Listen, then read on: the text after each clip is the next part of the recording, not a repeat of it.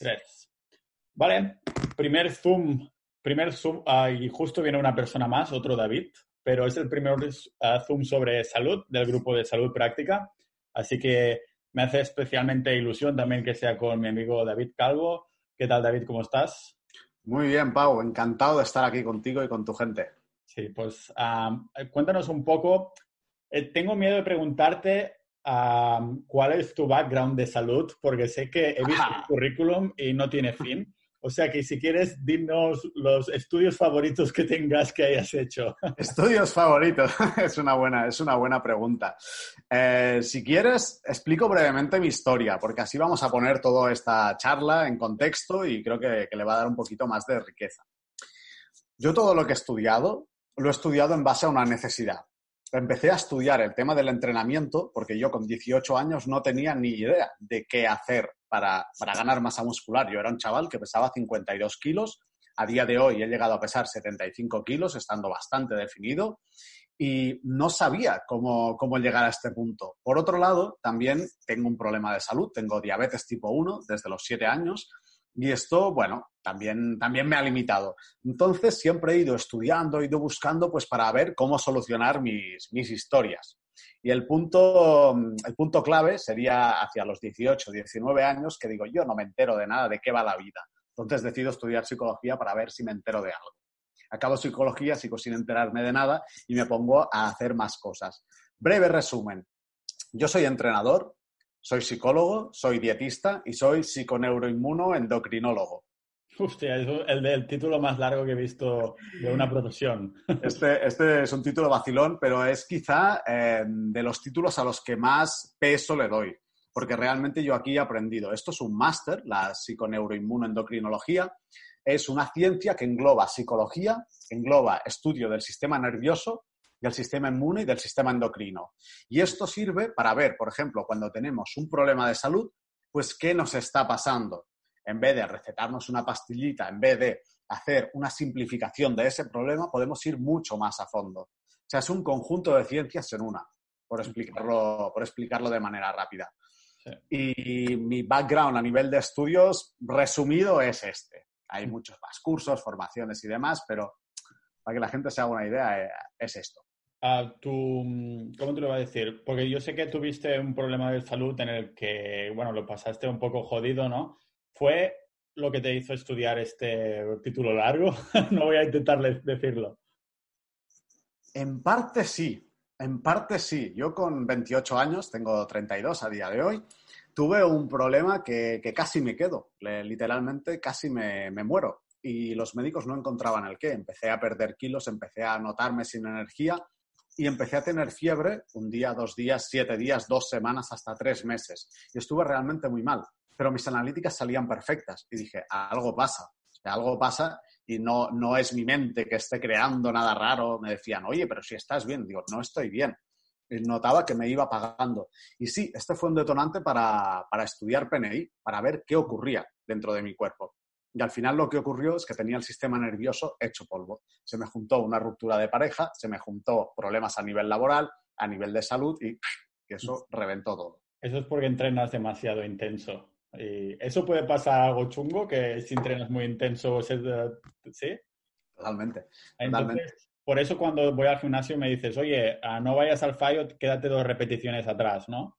Es uno de los motivos. No te va a pasar nada si entras a dos repeticiones más, pero si, por ejemplo, con el trabajo, pues tienes mucho estrés, si te estresas en el gimnasio, si estás haciendo ayunos, si estás haciendo dietas cetogénicas, de esto ya hablaremos más tarde, pues si juntas todos esos estresores, imagínate que a nivel amoroso también te va mal, tu cuerpo llegará a un punto que no podrá resistirlo. Hay quien aguanta más y quien aguanta menos.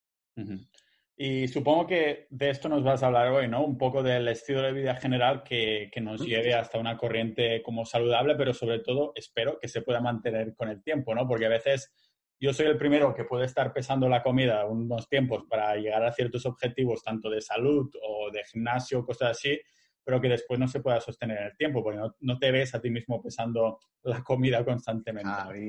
Totalmente, Pau, totalmente. La gracia de todo esto es llegarlo a automatizar y llegarlo a integrar con el estilo de vida. Te pongo el ejemplo de, mi trabajo. Yo trabajo como entrenador personal y dietista Y esto tiene un precio, pues bueno, tiene un precio elevado. A día de hoy son 399 euros. Y hay gente que me dice, ostras, David, pero si yo por internet tengo dietas gratis, tengo programas de entrenamiento gratis, pero ¿cuál es el, cuál es el punto de todo esto? El punto es que se ha adaptado a tu situación. Entonces, tú tienes que adaptar tu estilo de vida a ti. O sea, tiene que ser una extensión de ti.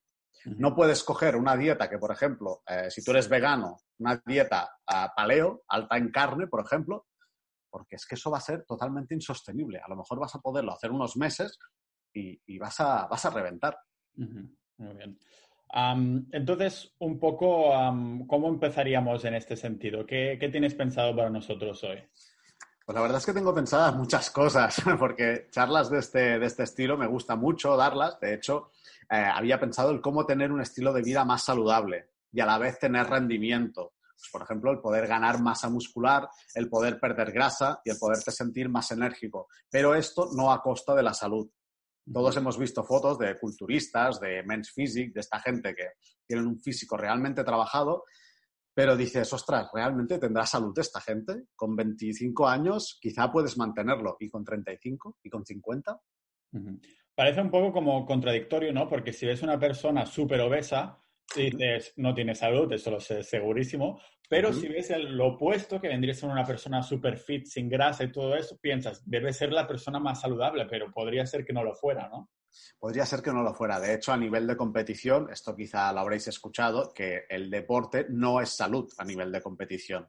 Es ya muy extremo. Igual que una dieta de definición extrema, esto no es salud y tampoco rendimiento. En este caso sería solamente estética. Entonces, desde mi punto de vista, a menos que te dediques a hacer un deporte concreto y quieras ir a la élite o quieras ir a niveles muy altos, me parece que la clave es encontrar el equilibrio entre tener ese buen físico, tener energía, tener rendimiento y tener salud.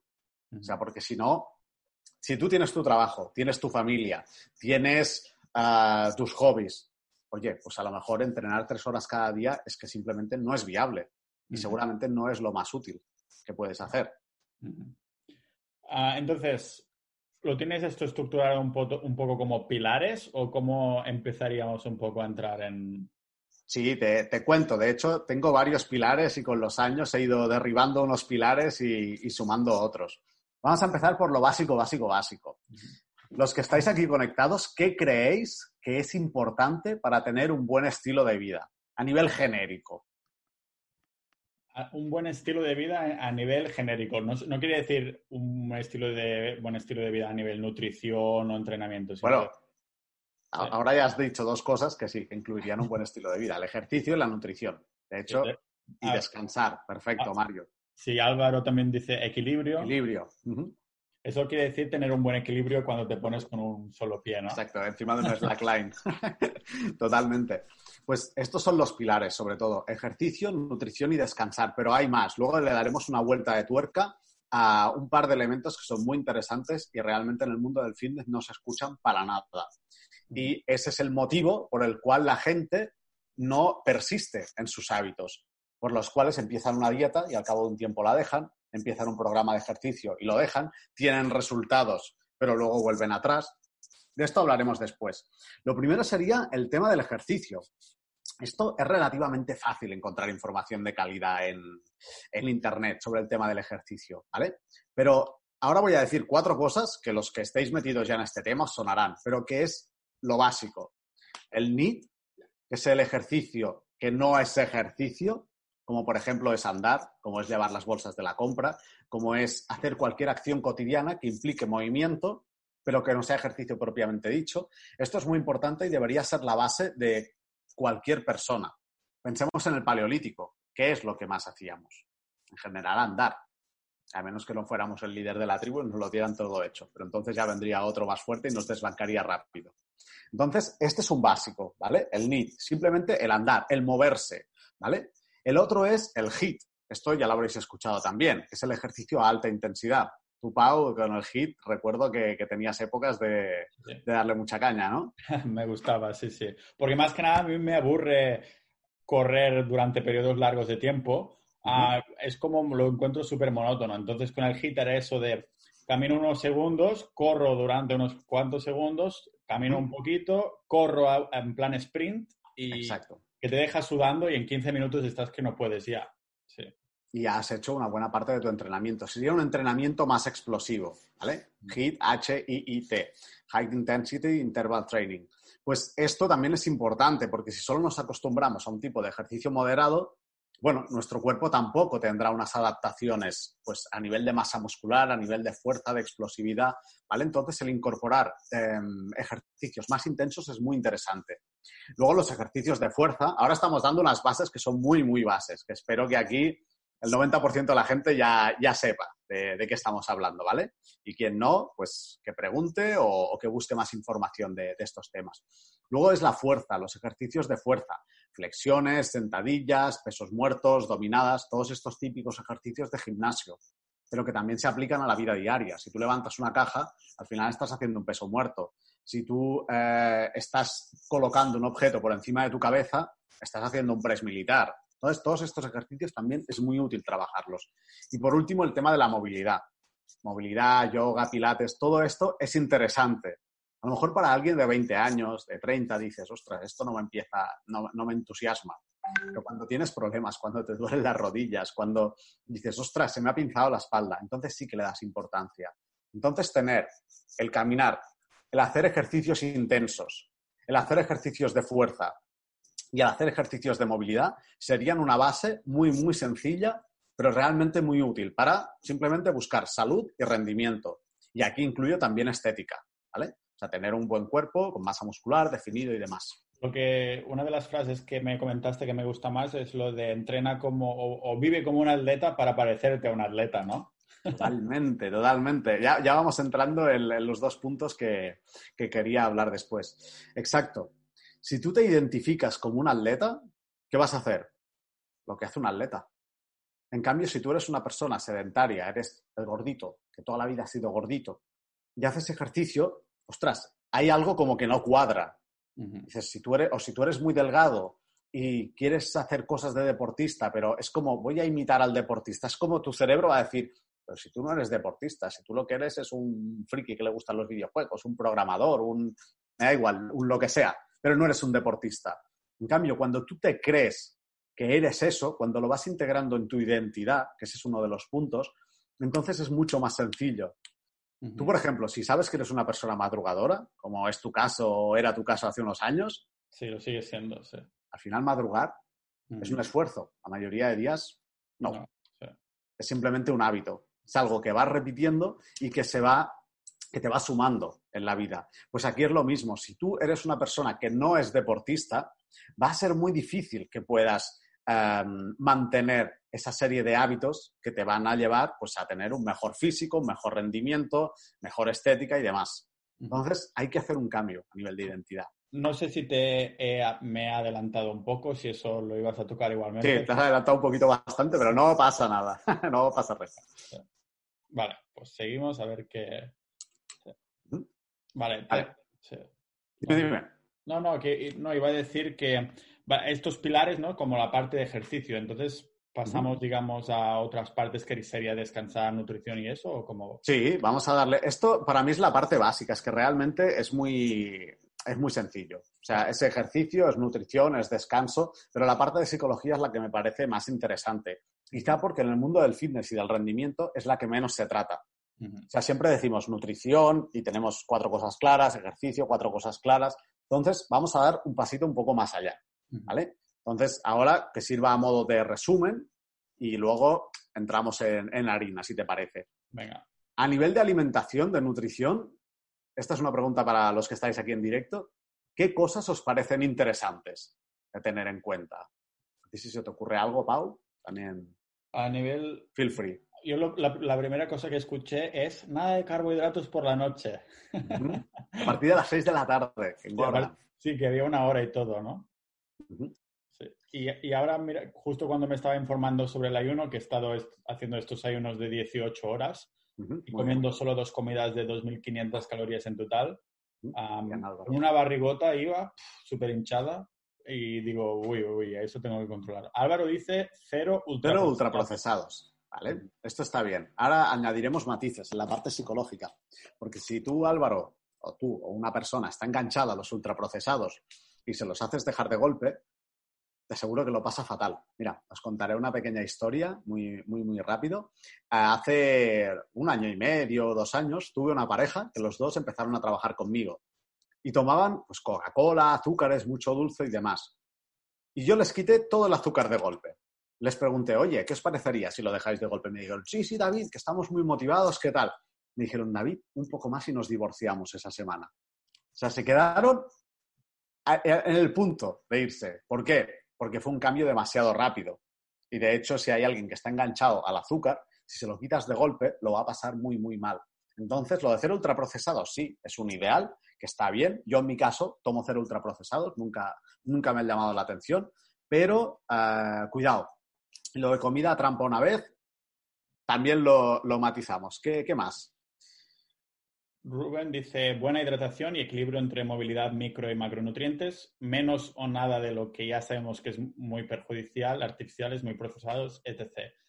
También una pregunta en este sentido, porque yo nunca como azúcar de hace un montón de tiempo. Vale. Y, algo tiene un poquito de azúcar, lo noto enseguida. O sea, a mí ya estoy totalmente desvinculado. Pero ayer me fui a hacer una comida trampa con una amiga y me metí unas crepes de Nutella y cosas así que me sentaron muy bien porque no me atiborré hasta el último momento, pero dije, hostia, no noto un pico a tope de, insulina y que estoy ahí que no me, sino que esta vez he sabido parar a tiempo, he comido un poquito de crepe, ah, digo, hasta el próximo año nada más.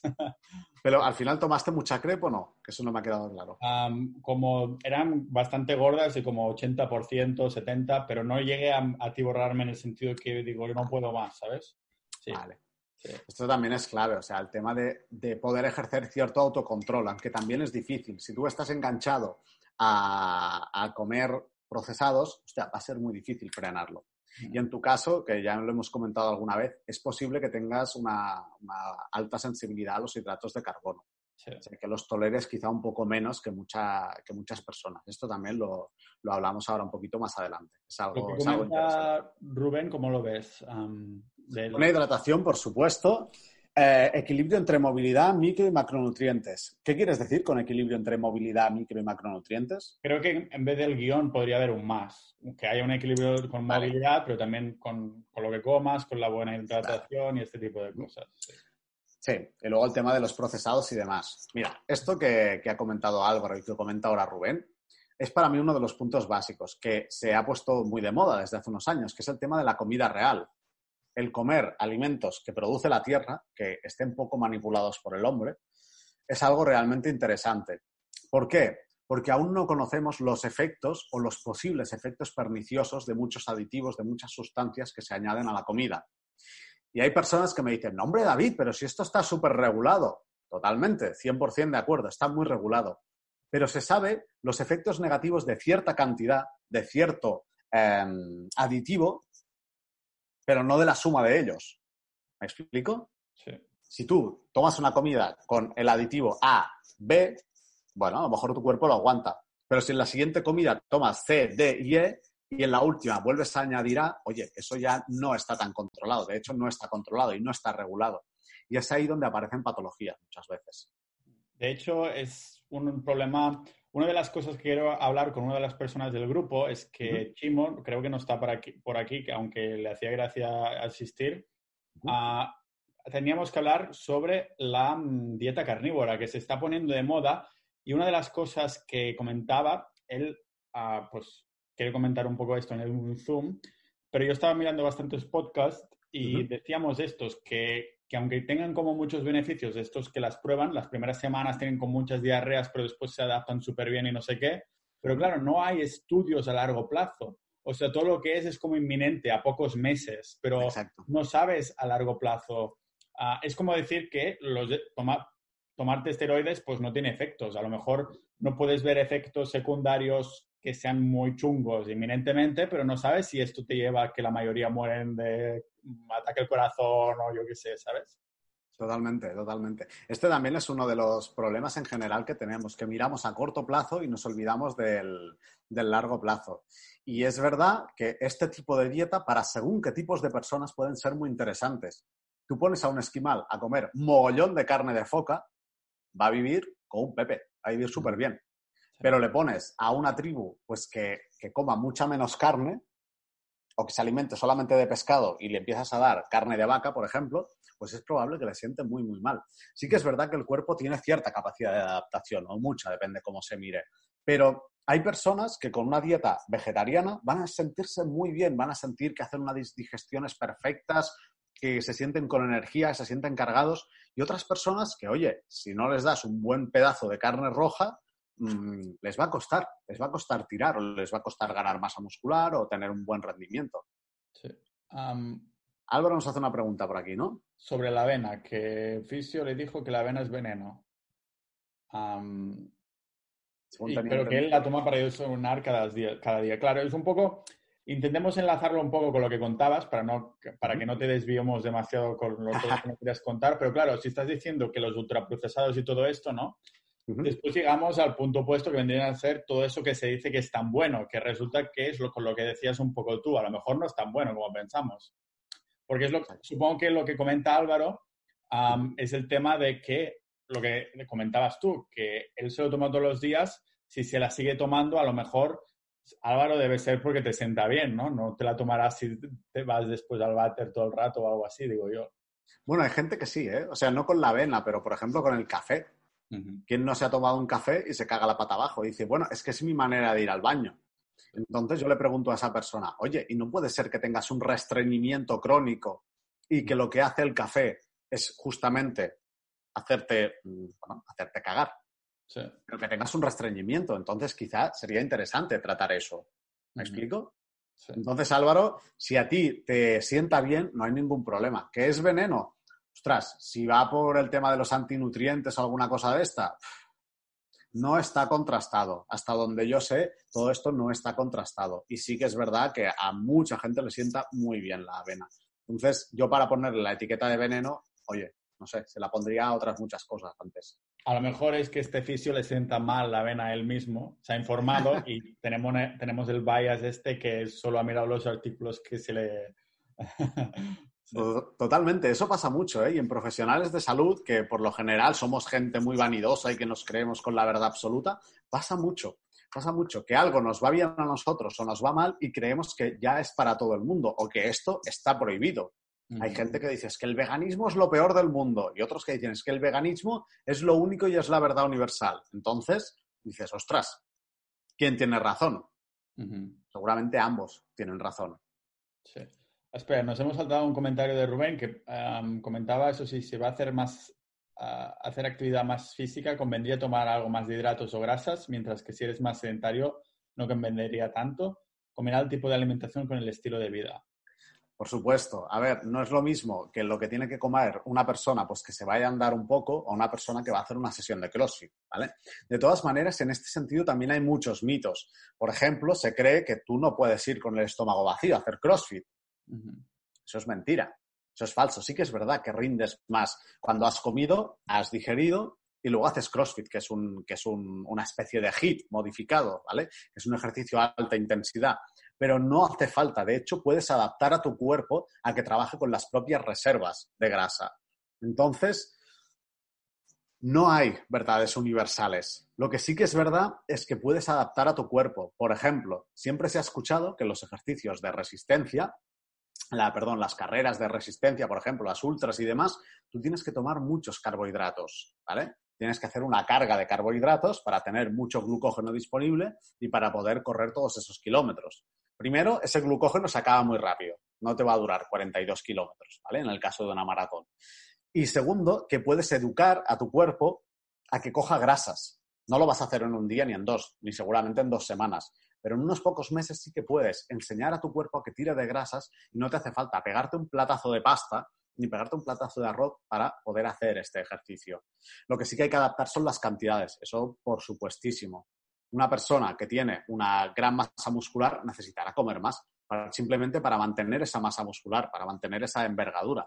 Es como un chico de metro sesenta o una chica de metro sesenta y un hombre de dos metros de 95 kilos y con buena masa muscular va a tener que comer mucho más. Entonces aquí sí que hay que adaptar. Pero desde mi punto de vista, las fórmulas cerradas, Harris Benedict y todo esto, cuidado, Porque tú puedes encontrar una aplicación, Fat Secret, MyFitnessPal o cualquiera de estas que te diga, tienes que comer 2.800 calorías y para ti sea mucho. O para ti es que no tengas ni por dónde empezar. Yo me he encontrado casos de esto, que he hecho una estimación y la persona me empezaba a ganar peso y a ganar grasa. Digo, ostras, ostras, ¿qué está pasando? Si está en déficit, simplemente porque no es real. Entonces, yo siempre aconsejo a la gente que, además de informarse, que experimente.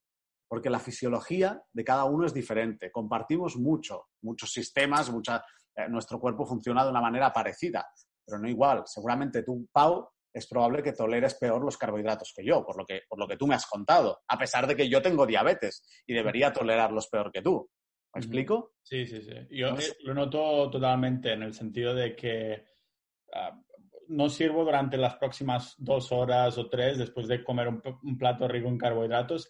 Y lo que sí noto es si los como, los intento juntar justo después de entrenar, como que mi cuerpo los absorbe. No sé cómo explicarlo, pero siento que después puedo hacer más cosas, que es como que supongo que rellenar las reservas de glucógeno y todo eso, ¿no? Totalmente, las vías de, absorción son un poco diferentes. Entonces, no es lo mismo tomar un post-entreno de carbohidratos, igual que no es lo mismo según el tipo de carbohidrato que tomes. No es lo mismo tomar, pues, eh, azúcar puro y duro que tomar una patata asada que encima ha sido enfriada y te la has tomado después o sea, con almidón resistente. No sé si esto suena, lo del almidón resistente tipo 3. A mí me suena porque lo había comentado contigo hace un año o dos. Que, hostia, está bien que coma patatas y tú me dices, bueno, cocínalas el día anterior, déjalas a la nevera, un poco esto. Ya te, ya, te, ya te he soltado la chapa ¿eh? hace años con esto. Sí, esto es interesante porque la absorción es distinta. O sea, las bacterias del colon se alimentan de este almidón resistente. Y esto está, por ejemplo, en el arroz, en la patata y en alimentos que han sido cocinados y luego han sido enfriados. Entonces, esta puede ser también una buena manera de tomar carbohidratos para la gente que es más sensible a ellos.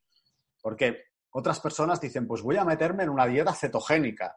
Cetogénica es muy, muy baja en carbohidratos, ¿vale? Nada de pasta, nada de frutas, nada de azúcares, nada de, nada. Incluso em, carbohidratos residuales tampoco se toman. No sea que elevemos la insulina y venga el demonio y se nos lleve. ¿vale? Entonces tampoco hace falta irse al otro extremo. Yo, desde mi punto de vista, es interesante encontrar algo balanceado y luego a determinadas épocas sí que lo puedes adaptar. Por ejemplo, quieres hacer una buena pérdida de grasa y tienes una dieta eh, normocalórica moderada o moderadamente baja en carbohidratos, pues oye, reduce los carbohidratos durante dos o tres semanas drásticamente, añade un poquito más de NIT, o sea, anda un poquito más y que tus entrenamientos sean más intensos y aprovecha para descansar mejor. Y así seguramente vas a perder ah, bastante, bastante grasa.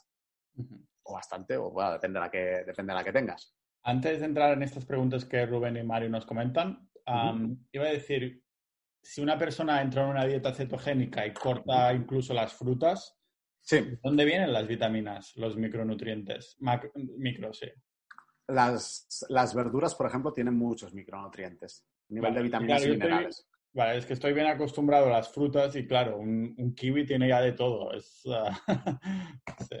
Ah, ah, entramos en lo que comenta Mario. Si esto le te lo preguntaba yo a ti hace un par de días. ¿Hay algún tipo de prueba médica para ver intolerancias, etc.? Bueno, yo te pregunté para ver qué alimentos son más eficientes y le comentaba a Mario justo esto, David, hace nada, esta misma semana, me parece.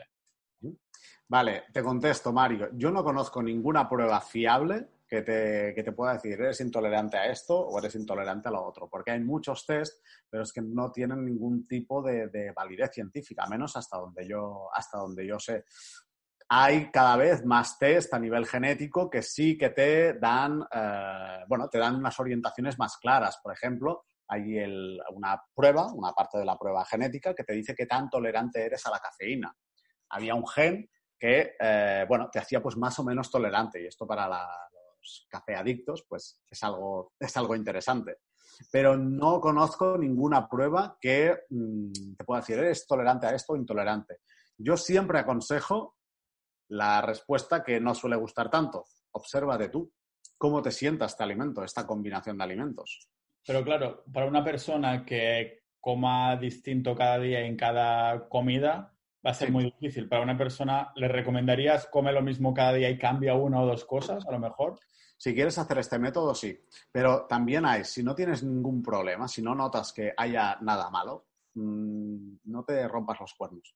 Hay mucha gente que sabe bastante de temas de salud y son los que más problemas tienen, justamente por remover cosas que no hace falta remover. Si algo está bien, déjalo. Si notas problemas de exceso de cansancio, que tienes exceso de gases y demás, pues sí, ahí sí que hay pruebas para hacer. No sé, pues para ver si eres tolerante a la fructosa, para ver ah, qué tan tolerante eres a los carbohidratos, para ver mm, qué tal tienes tu microbiota intestinal, que no tengas ahí un exceso de un tipo de bacterias y otras las tengas eh, por los suelos. Eso sí que hay pruebas. Pero si no tienes ningún problema, yo no me haría estas pruebas. De hecho, mi recomendación es no hacerse pruebas. Porque a lo mejor te lía más la cabeza, ¿no? Totalmente.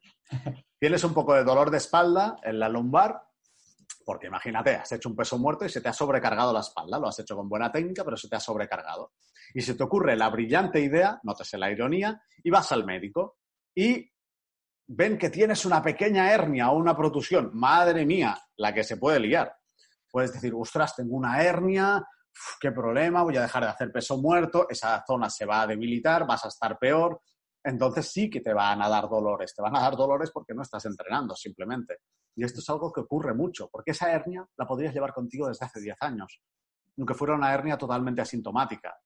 De hecho, vi un estudio hace, no sé, años o bastantes meses, yo creo que años ya, que decía que a, medida que avanzaba la edad se iban viendo la cantidad de, de dolencias y de, traumas a nivel físico que tenía una persona. Y veías a un abuelo de 80 años, estaba hecho polvo. Pero mm, hablabas con él y decía, no, no, yo me siento me siento súper bien. Entonces, yo aconsejo cuantas menos pruebas, menos medicamentos, menos em, vueltas de tuerca a las cosas, mejor. Si hay algún problema, no aconsejo en absoluto el cerrar los ojos, que esta es la otra visión, decir, bueno, cuando esté estropeado ya lo arreglaré. Tampoco es eso. Pero no empezarte a hacer pruebas, ni test, ni historias raras. Ya no por el coste económico, sino por el coste a nivel eh, psicológico y emocional, que puede ser muy caro. de hecho, una pequeña anécdota, hace ya muchos años que estaba haciendo yo sentadillas en mi gimnasio en casa y me empezó a doler el lumbar un par de días después de entrenar piernas y tal. Sí que me lo tomé con más calma, pero después, en vez de... Mm, leí un poco por internet, eso no es del todo recomendable, pero aún así llegué a mi propia conclusión que entrenaría, volvería a hacer sentadillas, pero con peso ligero, como para despertar, no sé si es la palabra, el lumbar. Y me fue genial, o sea, yo pensaba, digo, ay, ay, lo que estoy haciendo para probar esto, pero, eh, o sea, se me, me desapareció el día siguiente ya. Es como, no sé por qué fue exactamente, ¿hay algún tipo de explicación en eso? Te cuento, sí, sí, sí, hay, hay varias explicaciones. Por ejemplo, si tú tienes una lesión y tienes una lesión en la muñeca, ¿qué es lo que te dicen muchas veces? No muevas la muñeca y tú vas con tu muñeca ahí como un palo.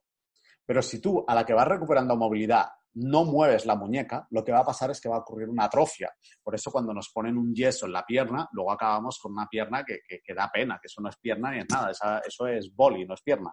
¿vale? Entonces, el problema es este justamente, que tenemos alguna dolencia, ¡pum!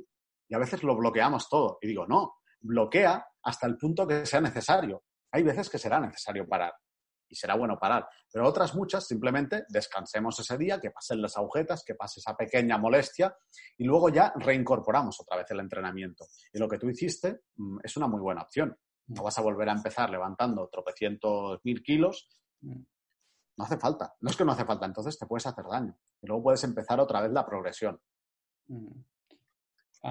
Vamos a ver, sí, vamos a ver esto que comentaba Rubén y si eso te dejamos continuar, que creo que nos hemos ido de presentación a consultoría. No, ah. no te, no te, perdona, Pau, no te preocupes porque yo aquí tengo mm, bastantes cositas que contar, pero preferiría que, que los que queráis participar, que lo hagáis, que preguntéis, y a partir de ahí vamos expandiendo los temas, ¿vale? Incluso temas a nivel más de psicología. Yo soy psicólogo, entre otras cosas, no sé si lo he dicho antes, creo que sí. Sí, creo que sí, lo has dicho, sí. Vale, ya a veces, a veces se me va. Y entonces em, también es muy importante el tema, el tema psicológico de cómo está nuestra mente, justamente para poder rendir y para poder, ah, bueno, tener buenos hábitos de, vida. Rubén, no conocía... esto del almidón, sí. A ver si puedes Que no conocía lo del almidón. ¿Qué cualidades tiene para la metabolización o la, eh, la, la, puesta a disposición de energía. Vale, El tema es que no se, se metaboliza más por el colon, por la última parte del sistema digestivo. Entonces son las bacterias de este las que se alimentan y estas producen pues, una serie de sustratos y demás que ayudan pues, a tener mayor salud digestiva al final.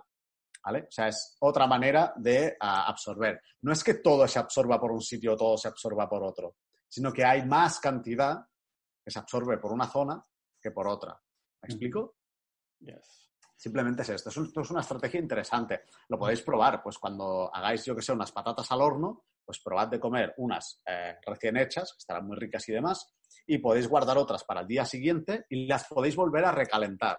Entonces, saber qué tal os sientan. Que a lo mejor dices, ostras, tengo energía, me siento bien, pero no me siento tan pesado. ¿Vale? Y estas patatas congeladas que después pones al horno, ¿qué? ¿Eso representa que ya ha pasado la fase de cocinar, calentar? Yo con estas cosas, sinceramente, no sé cuál ha sido su, procesado. Si puedes comprar tú las patatas, las troceas y las metes en el congelador, ningún problema. Entonces ahí sí que ya ha pasado el, tema del almidón resistente. No recuerdo cuánto tiempo es, si vuelve a reconvertirse. No soy experto en bioquímica, pero em, sí, si tú troceas las patatas y las congelas, ningún problema. De hecho, es una buena estrategia. Yo no las compraría troceadas. Al final, en 10 minutitos las tenemos, las tenemos troceadas. De nada, Rubén. Vale, pues esto era el tema, volviendo un poco atrás, era uno de los pilares, ¿no? Hemos entrado en nutrición y aquí así que nos hemos perdido un poco, o sea, nos hemos perdido, nos hemos ido por los caminos de la nutrición y aquí estamos. Cerro Úbeda, sí, sí, sí. Estamos dando pinceladas, ¿vale? Esta es una charla más generalista. Si luego os interesa más un tema, y Pau, a ti te parece bien, otro día podemos profundizar en un tema concreto, ¿vale? Al final me dijiste, vamos a tocar el tema de, la salud, del rendimiento en general. Luego el otro tema es el descanso. Para mí el descanso tiene dos puntos clave. Uno son los ritmos circadianos, ¿vale? Que son los ritmos de luz y de oscuridad, y el otro es el tema del estrés. Porque mucha gente me dice, David, pero si yo duermo mis siete horas, siete horas y media, ocho, algún afortunado, afortunada, pero una persona que va súper estresada, oye, pues a lo mejor es que necesitas dormir nueve horas. Lo que necesitas es aprender a gestionar mejor ese estrés, o aprender a delegar o aprender a quitarte presión de encima. Pero estos son dos puntos muy importantes, porque no es lo mismo que tú duermas desde las 3 de la mañana a las 10 de la mañana, desde las 3 de la, perdón, de la noche a las 10 de la mañana, que te vayas a dormir a las 10 y te levantes a las 6. No tiene nada que ver el cuerpo, a nivel hormonal sobre todo, está preparado para permanecer una determinada cantidad y espacio de horas durmiendo, que coinciden normalmente cuando no hay sol, y otras que estemos despiertos, ¿vale? Hay lo que se llama el núcleo supraquiasmático, ¿vale? Que se encarga de detectar si hay luz o si no hay luz, ¿vale? Y aquí regula unas hormonas o otras a la alza o a la baja. Por ejemplo, el cortisol se eleva con la luz, y la melatonina se eleva con la oscuridad. Y hay unas gráficas que podéis googlear ahora mismo si os apetece, que es de cortisol melatonina. Y ahí veis cuando una sube, la otra baja. Entonces, esto es lo que nos produce pues, eh, mayor nivel de activación por la mañana y mayor sensación de cansancio, de eso, nos bajan los ritmos por la noche. ¿Qué es lo que pasa? Que tenemos un invento que yo lo tengo aquí arriba y tú, Pablo, lo tenías ahí detrás, la luz artificial bendito invento que nos, mantiene, nos ayuda a mantenernos despiertos y haciendo cosas todo el tiempo que queramos, pero también nos eh, varía nuestros ciclos, nuestros ciclos, nuestros ritmos circadianos.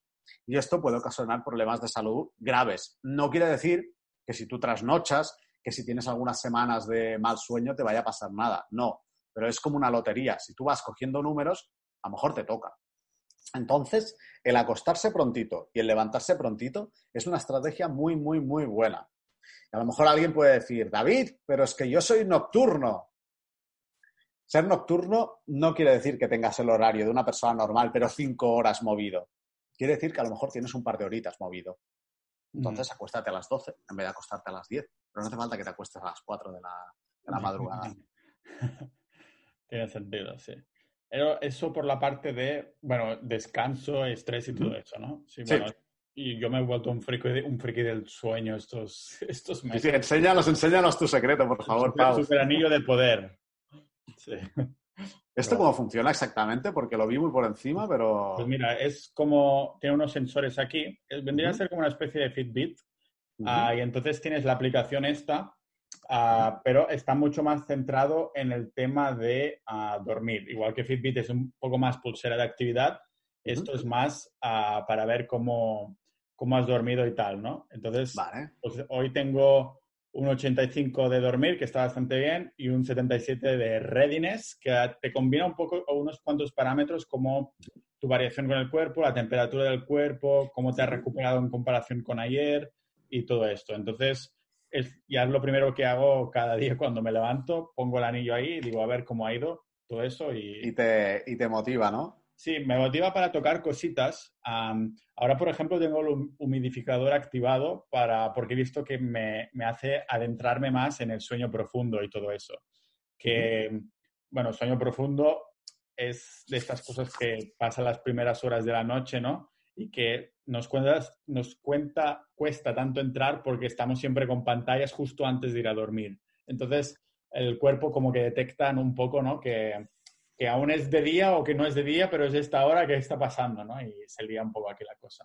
Totalmente. Esto del sueño profundo realmente es muy interesante. Y tú te leíste un libro que yo lo tengo pendiente, que era el Why We Sleep, ¿no? Sí, exacto. ¿Por qué dormimos de Matthew Walker? se ha convertido en uno de mis libros favoritos y lo relaciono un poco con lo que comenta Álvaro en el chat, que dice que leí que el tema de ver cómo ha ido la noche puede ser negativo. Lo fue en mis primeras semanas que me empecé a obsesionar, un poco. Ah, pero creo que me ha ido bien en el sentido de que he sido muy consciente de lo que me va bien lo que no, ¿sabes? Ah, David empezó el libro ayer, pues a mí me, encantó. Creo que lo leí dos veces del tirón, de hecho. Ah, muy bien. no te quedaste dormido, ¿no? pero mm, eres mucho más consciente, ¿no? Sobre, todos estos temas y es negativo en el sentido de ese, de que te, te comes un poco la cabeza al principio. Pero creo que después ya viene todo un poco de, bajada y empiezas a tocar cosas de forma más natural, más que tanto forzarlo al principio todo en uno, ¿no? Si me permites dar mi opinión sobre este tema, Pau, eh, estoy de acuerdo. Eh, ¿Quién lo ha comentado esto? ¿Álvaro? Álvaro. Sí, Álvaro. Estoy de acuerdo con esto que dices de que monitorizar en exceso cómo ha ido la noche puede generarte ansiedad, puede generarte, pues, es un condicionamiento negativo para empezar el día. Pero es que esto ocurre con todo. Cuando tú aprendes más sobre nutrición, te vuelves un paranoico. O sea, dices, madre mía, que si los aditivos, que si los carbohidratos, que si, que si, dices, no sé qué comer. A mí me pasó. Estaba estudiando PNI y en un momento dije, es que no sé qué comer. Y recuerdo que estuve tres o cuatro días comiendo súper poco, me adelgacé porque no sabía qué comer, literal. Dije, ostras, a ver si pasará, si tengo un SIBO, si tengo un no sé qué. Y, y entré en modo, en modo come cocos. Entonces, ¿cuál es mi punto con estas cosas? Aprender, aprender si puede ser, bueno, si puede ser no, de fuentes fiables, ¿vale? Contrastarlas, pero oye, em, vamos a vivir. ¿Qué quiere decir eso? ¿Hacer una comida trampa? En mi caso, no. Yo no necesito comidas trampa porque disfruto lo que como. Pero si tú las necesitas, haz tu comida trampa. ¿Que necesitas eh, salir un día de fiesta e irte a dormir a las 6 de la mañana? Hazlo. No hay ningún problema. Entonces, es encontrar el equilibrio. Pero lo que tú decías, Pau, que al principio te generaba cierto malestar, pero después, oye, te ha servido para organizarte mejor, para ver cómo estás y demás, esto es una buena estrategia. Entonces yo creo que aprender de qué van estas cosas es interesante, pero parece un poco tópico sin obsesionarse. Cierto. ¿Qué más pilares podrías decirnos en este sentido? voy al pilar de la psicología, que este es mi favorito. Ya la cabra tira para el monte. Yo antes me creía muy entrenador personal y muy dietista, ahora también me lo creo, pero me creo más psicólogo que otra cosa, porque la mente, el ordenador central, es, es quien manda. Tú puedes tener una salud de hierro y te puedes estar destrozando la vida por cómo esté tu cabeza. Entonces, yo una pregunta que le hago a mis clientes es, ¿tienes tus necesidades cubiertas? La gente se me queda así normalmente, como, uh, bueno, si se la pregunto por escrito, no sé cómo se quedan, pero cuando es cara a cara me, miran así como diciendo, David, ¿qué me estás contando? ¿Qué tal van tu relación con tus padres, con tu pareja? ¿Tienes suficiente dinero para pasar el mes? ¿Te preocupa esto? ¿Te preocupa algo en exceso? Vale. Entonces, esto es lo primero, porque hay personas, por ejemplo, mm, ahora recuerdo un chaval de hace, no recuerdo, cuatro o cinco meses, que tenía, pues, bueno, bastante sobrepeso. Es que ese no era su problema. Su problema era que no tenía apenas amigos y no había tenido una novia nunca. Y tenía, creo que, 23 años.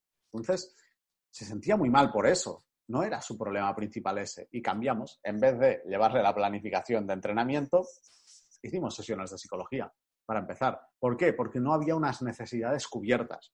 ¿Me explico? Si a ti lo que te preocupa es comer, o sea, porque no tienes para comer, oye, mm, a lo mejor el, ser el mejor de tu clase sprintando mm, carece de importancia. Entonces, el poder mirar, el poder hacer un ejercicio de autoobservación y ver realmente, oye, ¿cómo estoy en mi vida? Todas las áreas importantes de mi vida están cubiertas. ¿Qué tan cubiertas están? ¿Me explico? Entonces aquí es donde vamos a poder luego centrarnos, pues por ejemplo, en tener unos abdominales ahí, en estar rocosos y todas estas cosas que se comentan en foro coches. ¿eh? Sí, de, grueso a rocoso o algo así. Exacto, exacto. Madre mía. Hay información buena por ahí, pero también hay cada, cada pedrada que, que alucinas. Luego el tema que estábamos tocando al principio de la identidad. Si tú te sientes realmente un deportista, exacto, el cuerpo escombro, vas a hacer cosas de deportista. Y es que no te va a costar. Yo pongo el ejemplo de un amigo. Un amigo que se llama Dani, ¿vale? Y hablo bastante de él porque eh, él era un chico que de pequeño hacía mucho deporte, ¿vale? Siempre había hecho deporte, en la escuela pues era bueno y demás.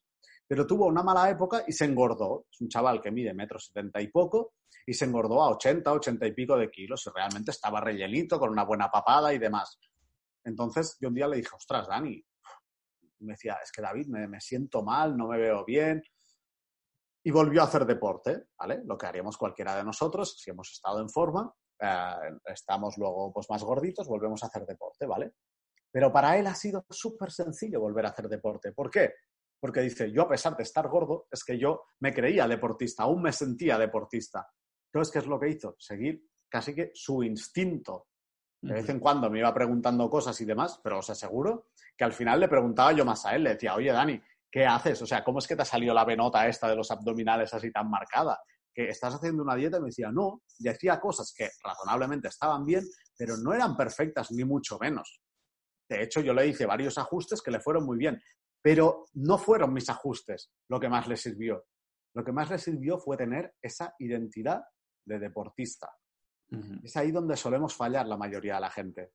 Si yo no me creo algo, va a ser muy difícil. Y el otro punto es cómo me creo algo que no es cierto. Porque si me repito frases en el espejo, a lo mejor entro en depresión y, me pego un tiro. ¿vale? Es lo que decía el libro de, mm, de ¿cómo se llama? The Subtle Art of Not Giving a Fuck, del Manson. De Mark Manson, sí. sí arte que, casi todo te importa una mierda. Sí, que dice, hostia, si nos repetimos constantemente lo que no somos, lo que queremos ser, nos recordamos lo que no somos, lo que no estamos siendo en ese momento, ¿no? Exacto. Exacto, y eso es muy peligroso. Eso es muy peligroso porque lo que nos estamos diciendo es realmente, pues si yo me repito en el espejo, soy Quasimodo, y me repito en el espejo, ¡ay, qué guapo soy, qué guapo soy! Me estoy recordando que, que soy un callo malayo. En cambio, si yo hago pequeñas acciones que refuercen esa nueva identidad que quiero adquirir, ¿vale? Pues esta persona, pues que a lo mejor no es nada atractiva, pero es que va despeinado, es que no se arregla, va con las barbas hechas polvo, pues oye, a lo mejor el tener un mejor corte de pelo, el afeitarse bien, el, ir bien vestido, eso reforzará esa nueva identidad. Y es por ahí por donde yo sugiero empezar. Si no te lo crees, haz cosas para creértelo. Nadie se cree buen estudiante de la nada. El que se cree buen estudiante es porque se ha demostrado que es buen estudiante.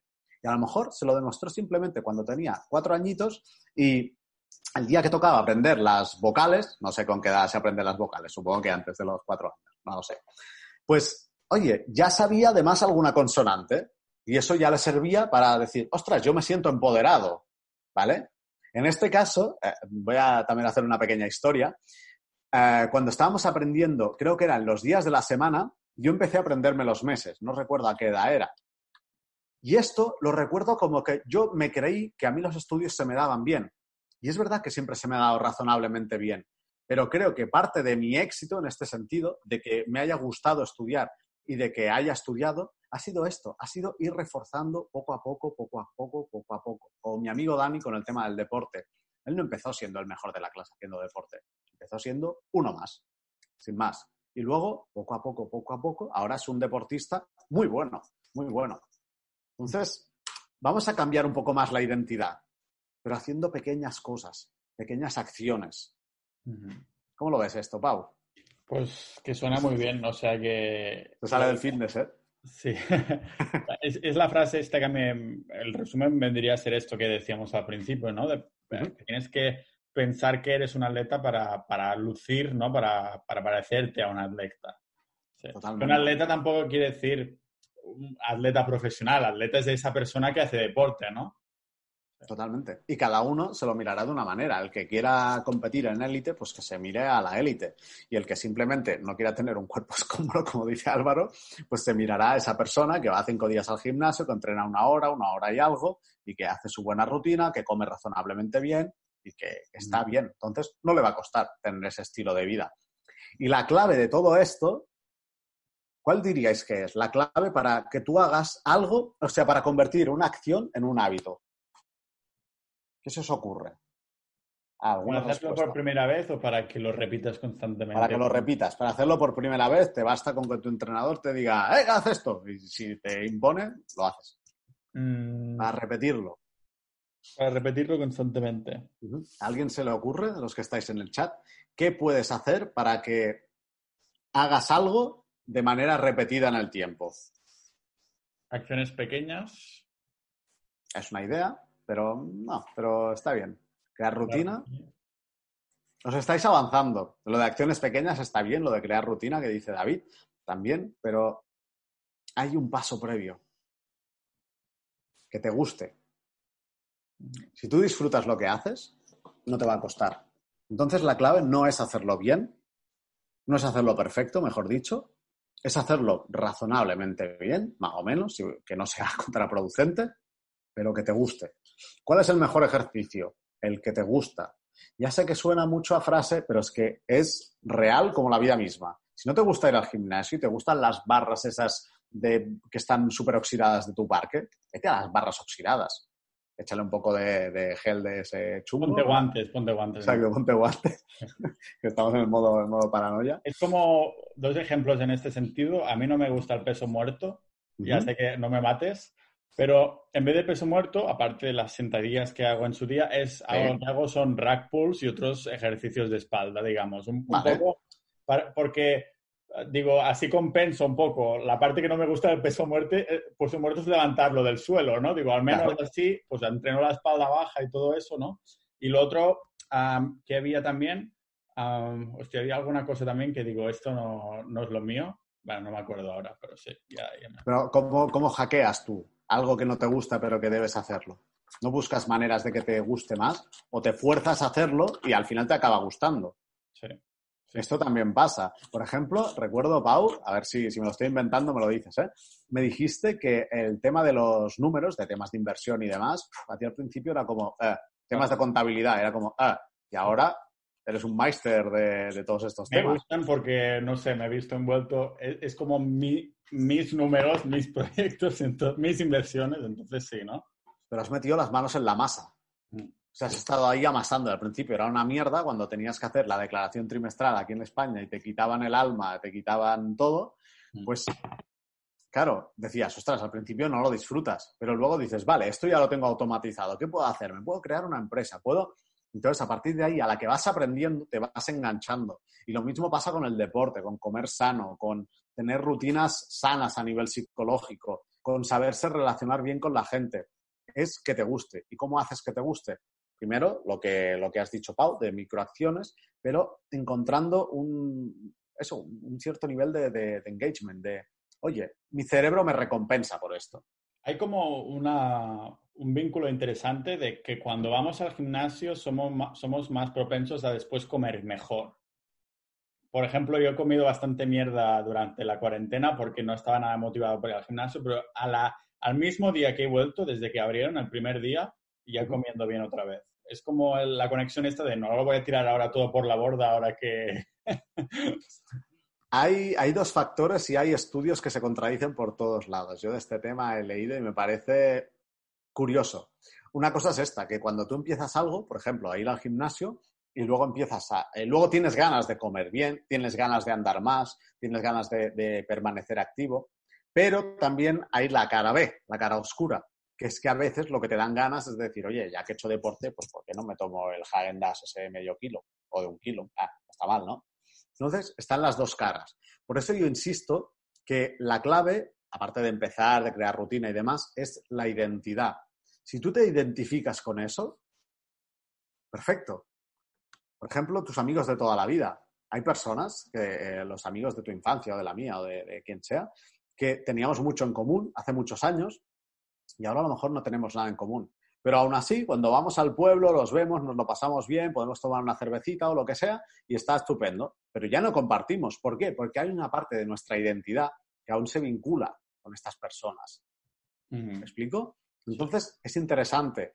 ¿Qué representa nuestra identidad? O sea, porque somos la, la mezcla de cosas que hacemos y de las que no hacemos conscientemente. ¿Me explico? Entonces hay personas que, oye, que tienen unas identidades que son muy chungas y otras personas que tienen unas identidades que digo, wow, digo, te voy a copiar. ¿Me explico? Entonces aquí es interesante el ver qué personas nos inspiran y, oye, cómo podemos llegar a ser ellos, a empezar, empezar a pensar como ellos. El chat podéis movilizarlo ¿eh? un poco más, preguntas que tengáis sobre el tema. Ah, te contesto a eso, Álvaro. Preguntas que tengáis y demás, mm, dale caña. Aquí, aquí podemos exprimir al máximo. ¿El exceso de fruta puede ser malo? Efectivamente, puede ser malo. Pero, ¿a ti no te sienta mal? No hay problema. Una persona que sea intolerante a la fructosa, sí, sí, sí, sí. Una persona que sea intolerante a la fructosa, pues le va a sentar mal eh, frutas con más alta carga de fructosa. Pero sí que es verdad que un exceso de fruta, incluso un exceso de verdura, porque normalmente en las dietas estas clásicas te dicen, bueno, te tomas tal, tal, tal y verdura al libitum. O sea, puedes tomar verdura a saco. Cuidado con eso, porque te puede dar unas cagarrinas que, alucinas.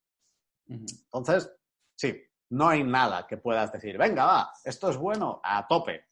No. Porque las grasas, ahora las grasas son buenas, antes eran el demonio. Pero hay gente que se hincha grasas con un gorrino. Yo soy de estos, pero intento que sean buenas, de nueces, de cosas así. Sí, sí, sí, eso está bien, pero ¿qué te pasa si tomas un exceso de grasas? que te sientes pesado, te sientes lleno, como cuando hacías dos comidas al día. Mm. Entonces, la clave es esta. Es que si hubiera una fórmula mágica, pues, oye, vamos a difundirla o... y estupendo, pero es que no la hay. La mejor prueba, exacto, es lo que dice Álvaro, es prueba-error prueba, error y sentido común y luego contrastar a ver qué te puede estar pasando. Es que a mí me gustaría ¿eh? poder decir, mira, estudios científicos dicen esto, dicen lo otro, que sí, que hay muchos estudios, pero es que muchos de esos no sirven para nada. También hay que separar lo que es la ciencia de lo que es la clínica. A lo mejor hay unos estudios que dicen, no, no, tú deberías comer tal. Es que ese tal te sienta mal. Y todos los estudios dicen que debes comer eso. Y no. Entonces, yo soy partidario de la ciencia, súper importante en temas de nutrición y de entrenamiento y de psicología, una buena parte también, pero siempre pasándolo por el filtro personal. A lo mejor no es tu momento, a lo mejor tu microbiota no está adaptada, a lo mejor tu sistema digestivo no está adaptado a ciertos alimentos. ¿Cómo lo podemos saber? ¿Es uh, el ir al baño y depende de cómo vayas al baño es un buen indicador? ¿O hay alguna cosa más? ¿O cómo funciona? si haces un perfect es muy buen indicador. Vale, eso es lo que quería saber. Sí. Vale. Y si haces un, casi perfect, es probable que tengas que cambiar una cosita más para que sea perfect. Sí, pero... Un, por cierto, los que no lo sepan, un perfect es ir al baño, limpiarte y que no haya rastro ahí de que ha sido el baño. Eh, exacto. Qué, bien explicado, qué limpia te ha quedado esta explicación. Sí, nunca mejor dicho. Álvaro pregunta, ¿cuál sería el procedimiento para descubrir lo que te sienta bien? Ostras, pues yo plantearía la pregunta al revés. ¿Cuál sería el procedimiento para descubrir lo que te sienta mal? No soy partidario, a menos que haya un problema serio de salud, eh, de salud o un problema que tú te encuentras mal, de quitar todos los alimentos e ir añadiendo poco a poco. Es que no hay motivo para hacer eso. ¿vale? si tú sospechas de ciertos alimentos, prueba a quitarlos, esos alimentos. Prueba a quitar dos, tres, cuatro, cinco alimentos. Pero yo no empezaría a hacer eso. Hay, bueno, corrientes o personas que recomiendan esto. Yo, si no tienes ninguna patología, no lo muevas, no lo toques. Cada año, cada año se promociona una dieta distinta, ¿no? Un poco. Supongo que es por eso que cada año hay nuevas dietas que se hacen famosas, porque no hay ninguna que ha dado al clavo con todo el mundo. Exacto. Algunos les funciona y otros no. Exacto. La que funciona es la del cucurucho. Sí, eso es Pero las demás, las demás, no. No, ahora de verdad. Hay gente que es súper paleo a muerte, hay otras personas que son veganos a morir, hay otros que, yo qué sé, dieta mediterránea, o sea, los mediterráneos estos. Pues claro, hay mucho tipo de, personas que les van bien un tipo de dieta, pero es que no es para todos. Entonces, yo lo que os aconsejo es eh, probar e informarse de qué es esa dieta, en qué consiste, en qué principios se basa. Ah, lo que decía Mario aquí ahora, que lo que ve es complicado mantenerse a largo plazo, que a veces parece que es contraproducente hacer dieta estricta y deporte. Si tú eres un deportista, eso va a ser tu vida. Por eso insisto tanto, es que parece una chorrada, pero insisto tanto en el tema de identidad. ¿Y qué es una dieta estricta? Es que esa sería la otra pregunta. Si una dieta estricta es comer lo que no te apetece, eso está destinado a fracasar, a fracasar y seguramente en muy pocas semanas. En cambio, si tú tienes una alimentación, pues que, bueno, es variada, pero eh, es como cíclica, digamos, es que ahí no estás ni haciendo dieta. Si quieres afinarte un poco más, si quieres rendir más para una competición o lo que sea, pues eh, puedes cambiar algo. Pero el meterse en una dieta estricta y un programa estricto de ejercicio es muy, es muy complicado de mantener en el tiempo, porque ahí no cambia para nada la identidad. Estás forzando demasiado la máquina. Hablo desde el punto de vista de ectomorfos que nos mantenemos delgados fácilmente. Créeme que conozco muy bien a los ectomorfos. Yo he sido un ectomorfo del copón. Bueno, Pau y yo hemos sido ectomorfos a, morir. ¿De acuerdo, Pau? Sí, pero y dice, vale, lo, eso de la dieta a largo plazo lo dice ser ectomorfo, porque supongo que lo dices, Mario, porque es difícil comer más de lo que tienes que hacer mientras vas al gimnasio y tal, que es una sensación pues no muy placentera, ¿no? Porque en teoría los que viven más tiempo siempre tienen en común eso, ¿no? De nunca me atiborro, siempre dejo de comer al 80%. Y justo estaba mirando podcast y entrevistas al, a David Sinclair, que es eso, un científico que estudia, un doctor que estudia la longevidad y están intentando revertir el proceso de las células incluso. Y, y decía, si tengo que dar un consejo a la gente de a pie, es comer menos. Que eso está demostrado que es lo que un poco, o sea, de esta gente que vive más de 100 años, no hay ninguno que sea obeso, en el sentido de que todos son uh, tal, ¿no? Entonces, Mario, supongo que lo dices desde el punto de vista este, de que es difícil uh, comer um, un poco más de lo que... Yo supongo que David estarás de acuerdo conmigo en este sentido, que la trampa vendría a ser frutos secos. frutos secos, calorías líquidas, pues por ejemplo, yo que sé, te pones una pieza de fruta, te pones un poco de whey protein, unos frutos secos y un aguacate todo triturado, eso te lo, te lo tomas así con a cucharadas, está muy rico y realmente son calorías y si tu sistema digestivo lo admite, estupendo. Pero paso a paso. Mm. O sea, porque es verdad que un chaval de 50 kilos no va a poder comer lo mismo que otro de 80. O sea, es que el tamaño de, del estómago y demás es distinto. Sí, a Rubén comenta que también le pasa lo mismo, que nunca puede variar mucho de 3, 4 kilos arriba para abajo, que es más bien, que es más bien delgado. una de las cosas también me comentaste a mí, y que también estuve leyendo cuando me lo comentaste, es el tema de no dejar de hacer cardio aunque seas ectomorfo y quieras subir de peso.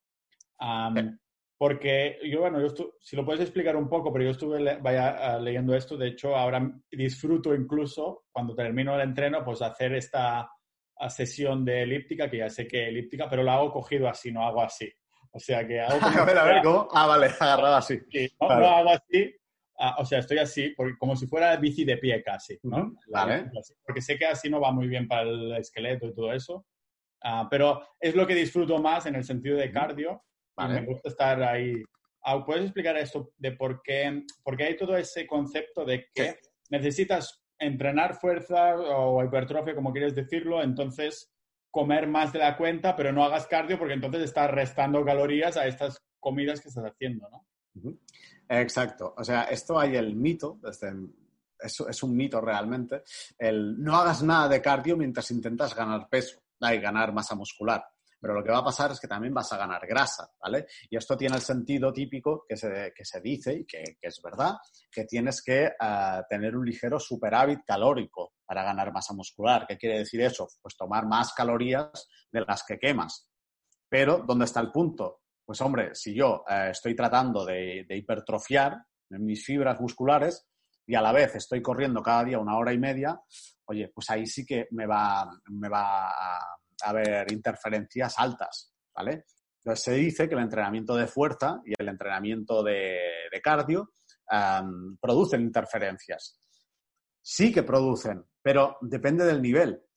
No es lo mismo lo que tú me comentabas, no recuerdo si ayer o, hace un rato, que, oye, después de, hacer tus series, pues haces 15 minutitos de, o de elíptica o de, cualquier cosa y eso no interfiere. Lo que va a hacer es que subas más limpio de masa muscular. Y luego también hay otro factor, eh, saliéndonos de tanta ciencia y de tanta historia, que está muy bien, es, ¿os imagináis a nuestros antepasados? Levantando piedras, ¡oh, oh, oh! y tenían que ir a cazar, y tenían que ir a correr detrás del conejo, uf, no, Mejor le tiro una piedra y si acierto, bien. Si no, no, no, no. Hay que ser atletas completos.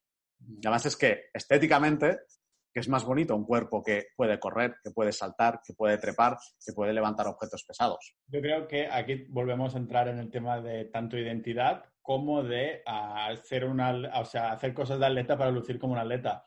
Mira a los strongman que sí, que tienen una fuerza enorme, pero los miras en entrevistas y no pueden respirar casi. Que sí, que tienen muchísima fuerza, pero no parecen atletas. Totalmente. O un maratoniano.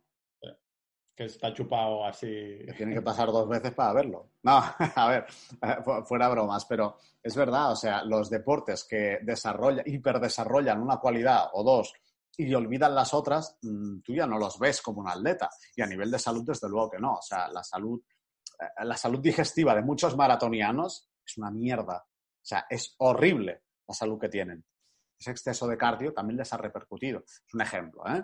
Supongo que los strongman que tienen que dormir con, la mascarilla de respiración asistida tampoco, tampoco es, es lo ideal. Es un poco los atletas que parecen atletas de verdad son sobre todo los atletas olímpicos, que he visto bastantes, también crossfiteros un poco, ¿no? Pero, eh, ¿qué, ¿qué, hay con esto del crossfit? Porque es como, ¿no es un problema que busque tanto la fatiga el CrossFit constantemente? Te cuento mi opinión del CrossFit. Yo he estado unos cuatro años haciendo CrossFit y la verdad es que me gusta mucho. Pero yo también debo tener un gen, el gen del borrico, un poco más activado de la cuenta, con algunas más copias. Entonces suelo ser un poco borrico a la hora de entrenar, ¿vale? Y efectivamente, el buscar tanto la fatiga, lo que te hace es eh, acabar hecho polvo. Entonces cuesta más progresar. ¿Cuándo progresa una persona? Cuando llega a su límite siempre, en absoluto. Porque entonces el cuerpo no puede recuperar, no puede volver a llegar a la homeostasis. La homeostasis sería nuestro estado basal, el estado en que no hay perturbaciones y todo está bien, ¿vale? Imagínate que en este rango estamos bien, pero si nos pasamos, uff, ahí nuestro sistema se desestabiliza. Y si no llegamos, tampoco hacemos nada. Entonces, hemos de ir apretando este techo para que vaya subiendo. ¿Me explico? Entonces, yo lo veo un problema, de hecho. Hay personas que les va súper bien porque tienen capacidad ya de base, pues de, rendir muchísimo a nivel de fuerza y a nivel cardiovascular. Entonces, estas personas son los que se ponen como jabalís en el CrossFit. Pero para el resto de humanos tenemos que aprender a moderarnos. Pero el hacer eh, entrenamientos concurrentes, entrenamientos de cardio, entrenamientos de pesas a la vez, es una muy buena idea incluso para desarrollar un físico atlético, o sea, un físico ah, estético. Entonces, ¿qué no sirve la típica rutina de, bueno, típica, una rutina buena de hipertrofia en el gimnasio y después de hacer CrossFit? ¿Recomendarías hacer algunas series de con pesas pero de muchas repeticiones y cosas así? ¿O cómo lo plantearías a nivel...?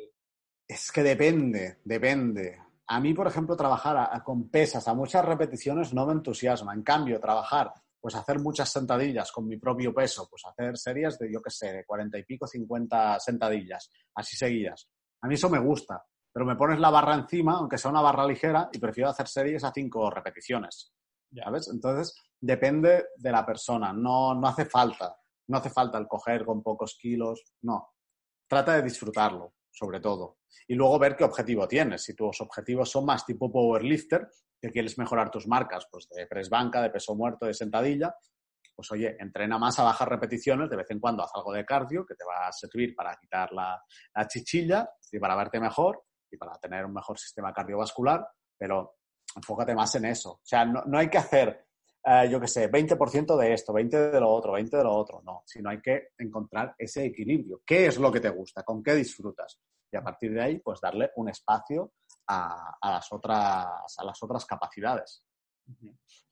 Ah, Rubén comentaba esto, que lo de la masa muscular es lo que se le da más así, ¿no? Ah, y creo que pregunta un poco de qué hay que añadir o quitar, ¿no? Ah, con entrenos no lo he conseguido. En tu experiencia, ¿qué dirías que habría que quitar de la dieta o añadir el típico, al típico CrossFit para no interferir las ganancias de masa, repeticiones sin llegar al tope, como dices? ¿Sería eso que me comentaste hace un tiempo de terminar cada entreno como que podrías haber hecho un poquito más? Por lo general, sí. Por lo general, sí. Es verdad que hay personas que pueden forzarse más, pero por mi experiencia con bastantes personas, es lo que tú dices, Pau. Mejor quedarse que quede un poquito, pero para una persona será demasiado poco. Es decir, a, lo mejor tu capacidad de sufrimiento es muy superior a la mía, o al revés. Entonces, mm, es un poco difícil el valorarlo así, ¿vale? Pero voy a, voy a, darte, voy a darte tips más, más concretos. A ver, Rubén, déjame releer tu pregunta. Lo de la masa muscular es mi tema y el de muchos. Y siempre me he preguntado qué hacer. Con entrenos no lo he conseguido. En tu experiencia, ¿qué dirías que, que habría que quitar de la dieta o añadir al típico CrossFit para no interferir en la ganancia de masa? Vale. Sobre todo es un tema de alimentación. ¿vale? Si tú estás absorbiendo bien, o sea, si no tienes diarrea, si no tienes problemas digestivos o crees que no los tienes, es un tema de alimentación. Yo empezaría pues añadiendo grasas, como por ejemplo, Pau, ¿qué grasas podemos añadir? avocado, huevos también tienen grasas buenas. Sí. Depende de si se te, sientan bien los lácteos, ¿no? Como quesos, yogures y cosas, sobre todo queso, que es muy fácil de comer para la mayoría. A mí me da un poquito de arcadas ahora, pero sí que como algo de lácteos, lácteos de la proteína en polvo que tengo que... Lo veo como una manera fácil de decir, hostia, he comido me hubiera gustado comer un poquito más de protes, venga, hago una cucharada de protes. Además está bueno. Ah, exacto. Parece como un, zumo, pero que sí. Exacto. Entonces, el aumentar eh, ligeramente las grasas, o ligeramente o bastante las grasas, podría ser una buena estrategia. Y es esto, lo que comentábamos antes. Si no te estás, o sea, no tienes más capacidad de, de comer, pues prueba con las calorías líquidas, haciendo batidos pues de poner la pieza de fruta, de poner unos frutos secos, un aguacate y un cacito de proteína, por ejemplo. Y ver qué tal te sienta. ¿Qué es demasiado para ti? Tómate medio, medio, medio de esto. Pero piensa que el cuerpo no quiere ganar masa muscular. ¿Para qué? Si no la necesita. Necesita unos mínimos, pero no necesita que te pongas ahí como un, como un jabalí. ¿Vale? Entonces le va a costar ganar masa muscular. Y los que somos ectomorfos nos cuesta ganar masa muscular. Pero aún así, si vamos forzando poco a poco al cuerpo, al final sí que se gana masa muscular. Yo ya os he puesto al principio de todo mi ejemplo. Yo pesaba 52 kilos y a día de hoy he llegado a pesar 75. Ahora estoy en 70, 71 y tranquilamente. O sea, es mi peso que mantengo sin hacer nada. O sea, entrenando y demás, pero de forma muy tranquila. O sea, se puede cambiar y pasar de ectomorfo a mesomorfo o, eso, a estar más, más lleno masa muscular en este caso. Muy bien. Ah, no sé cómo lo veis los del chat. Yo me he quedado muy satisfecho ya. No sé, David, si querías añadir alguna cosa o los del chat. Es que puedo hablar de muchas cosas, pero esto me parece... Eh, así, lo podemos dosificar para a lo mejor más adelante, como este es el primer Zoom del, grupo de, de salud. Salud práctica, ¿no? Hoy se llama salud práctica. De hecho, voy a hacer en a, va a ser solo una landing page para el grupo y también un poco, poco de podcast, ese tipo de cosas. Vale. Bueno, mm, parece que los del chat que ya están satisfechos por ahora, después ya os vendrán preguntas y... pues nada, David, que muchas gracias. Muchas gracias a ti, Pau. Seguimos en contacto también a los del chat y todo. Y dejo de grabar en 3, 2, 1.